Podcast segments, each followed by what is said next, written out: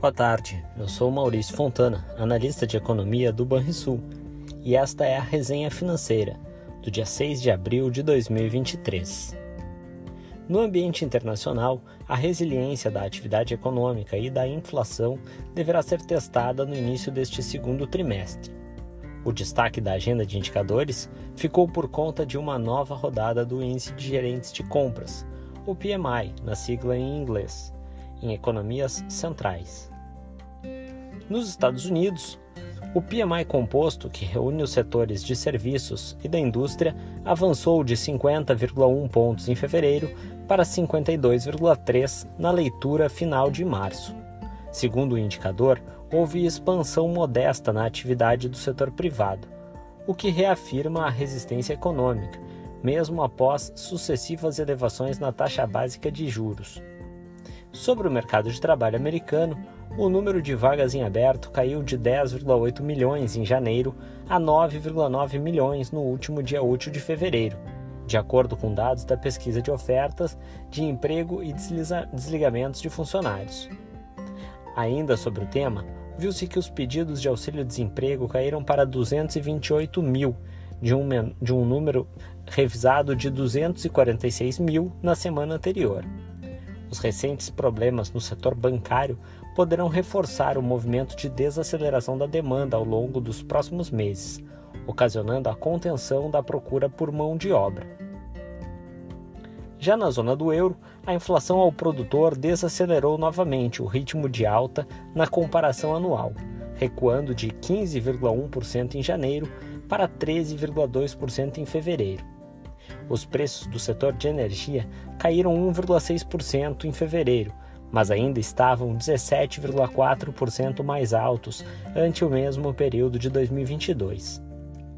Ainda sobre o bloco europeu, o PMI composto subiu para 53,7 pontos em março, após marcar 52 pontos em fevereiro, atingindo assim o maior nível em 10 meses. Na China, o setor de serviços continuou em processo de recuperação na passagem de fevereiro para março e colaborou para que, conforme os dados do PMI composto, o setor privado chinês registrasse o terceiro mês de crescimento e sua melhor marca desde novembro de 2020.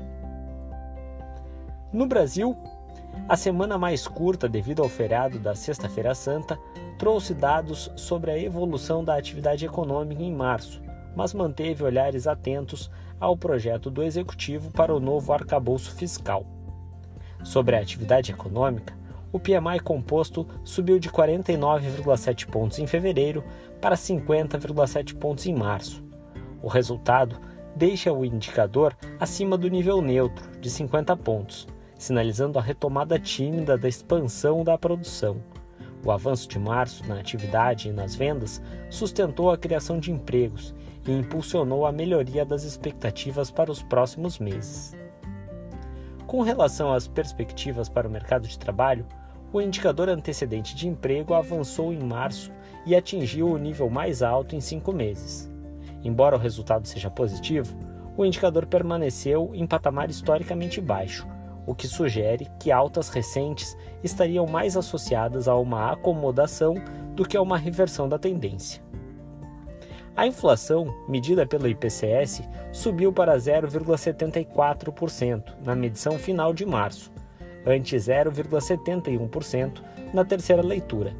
Já o IPC-FIP, que mede a inflação na cidade de São Paulo, subiu 0,39% em março, desacelerando em relação ao avanço de 0,43% de fevereiro, mas ganhando força ante o acréscimo de 0,36% verificado na terceira quadricemana de março. Além disso, o índice de commodities do Banco Central registrou queda de 2,84% em março ante fevereiro, quando havia marcado queda de 1,56%. As sucessivas quedas deste indicador acompanham a perda de tração da economia global, o que tende a ser negativo. Por outro lado, a perda de tração no mercado de commodities poderá aliviar os indicadores de inflação à frente. A queda do ICBR foi puxada pelo componente de metais, com redução de 4,44%, seguido pelo segmento de energia, que teve baixa de 2,81% no mês. Em linha, as commodities agropecuárias recuaram pouco mais de 2,6%. No mercado financeiro, a semana que iniciou com o anúncio do corte relevante na produção de petróleo pela OPEP, transcorreu em tom cauteloso e à espera de dados do mercado de trabalho norte-americano. Com isso, o índice americano SP500 caiu 0,1% no acumulado da semana até meados da tarde de, de quinta-feira. Já o principal índice da bolsa alemã recuou 0,2% no mesmo período. No cenário local, as incertezas trazidas pela escalada no preço do petróleo e os riscos ao objetivo de controlar a inflação repercutiram no Ibovespa, que acumulou queda de pouco mais de 1% ao longo da semana. Já o dólar permaneceu estável e as taxas de juros dos vencimentos mais longos recuaram marginalmente no mesmo período. Entre nossas projeções para as principais variáveis macroeconômicas, nossa expectativa para a variação do PIB deste ano no Brasil é de crescimento de 0,9% e para o ano que vem de 1,8%. Já para a taxa Selic, esperamos que esta encerre 2023 em 12,75% e 2024 em 9%.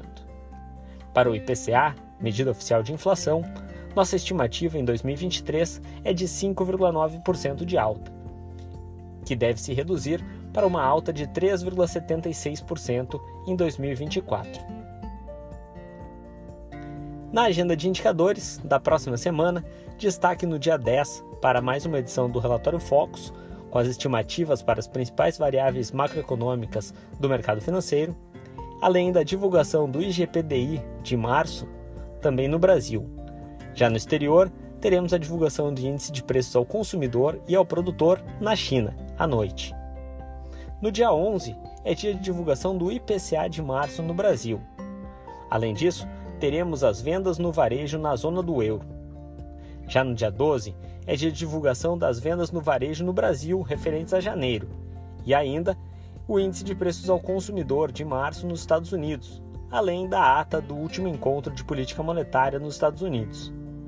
Já no dia 13, será divulgado o índice de preço ao consumidor da Alemanha de março, além dos auxílios dos pedidos de auxílio-desemprego nos Estados Unidos e do índice de preços ao produtor, também nos Estados Unidos.